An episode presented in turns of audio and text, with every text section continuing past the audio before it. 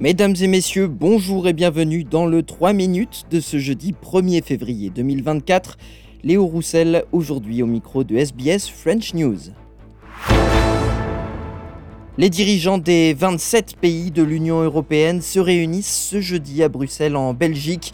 Un Conseil européen extraordinaire qui verra les chefs d'État et de gouvernement traiter plusieurs questions urgentes. Parmi elles, la colère des agriculteurs en Europe. Des tracteurs sont notamment attendus à Bruxelles pour manifester ce jeudi. Mais surtout, une nouvelle tranche d'aide de 50 milliards d'euros destinée à l'Ukraine. Une enveloppe à laquelle s'était opposée la Hongrie en décembre dernier. Les précisions d'Emmanuel Chaz, correspondante à Kiev pour Radio France Internationale. Ursula von der Leyen affirme que cette enveloppe spéciale serait octroyée avec ou sans l'aval de la Hongrie, le but étant de permettre à l'Ukraine de combler son déficit budgétaire d'une part, mais aussi d'autre part de s'équiper sur les quatre prochaines années sur le volet militaire afin d'assurer sa défense aérienne et terrestre contre l'agresseur russe.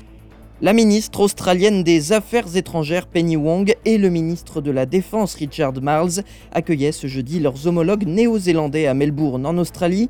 Une première consultation entre les ministres australiens et néo-zélandais de la Défense et des Affaires étrangères, consultation connue désormais sous le nom d'OSMIN.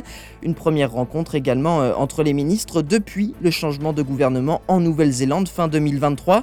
Au cœur des discussions ce jeudi, le pacte tripartite AUKUS entre l'Australie, les États-Unis et le Royaume-Uni, un accord de défense sur lequel la Nouvelle-Zélande souhaite être informée. Le ministre néo-zélandais des Affaires étrangères Winston Peters s'est exprimé au micro de Sky News et a affirmé qu'il souhaitait d'abord comprendre ce pacte et savoir dans quelle mesure la Nouvelle-Zélande pouvait s'y rattacher. But we're here to find out much more as to how we can uh, understand it and potentially be seriously part.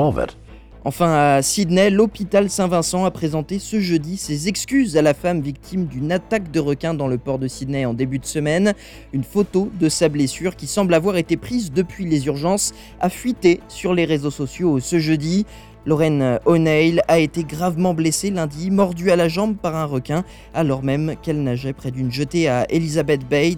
L'hôpital Saint-Vincent a publié une déclaration indiquant qu'il prenait très au sérieux ses obligations en matière de respect de la vie privée de ses patients et qu'il enquêtait en priorité sur cette affaire.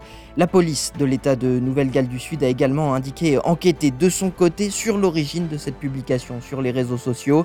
Mercredi, la victime, Lorraine O'Neill, avait appelé au respect de sa vie privée après avoir remercié le personnel médical et tous ceux qui lui sont venus en aide après l'incident. Voilà messieurs, dames, pour l'essentiel de l'actualité de ce jeudi 1er février. Je vous souhaite de passer une excellente soirée. J'aurai le plaisir de vous retrouver demain, vendredi, pour un nouveau bulletin du 3 minutes sur SBS French News.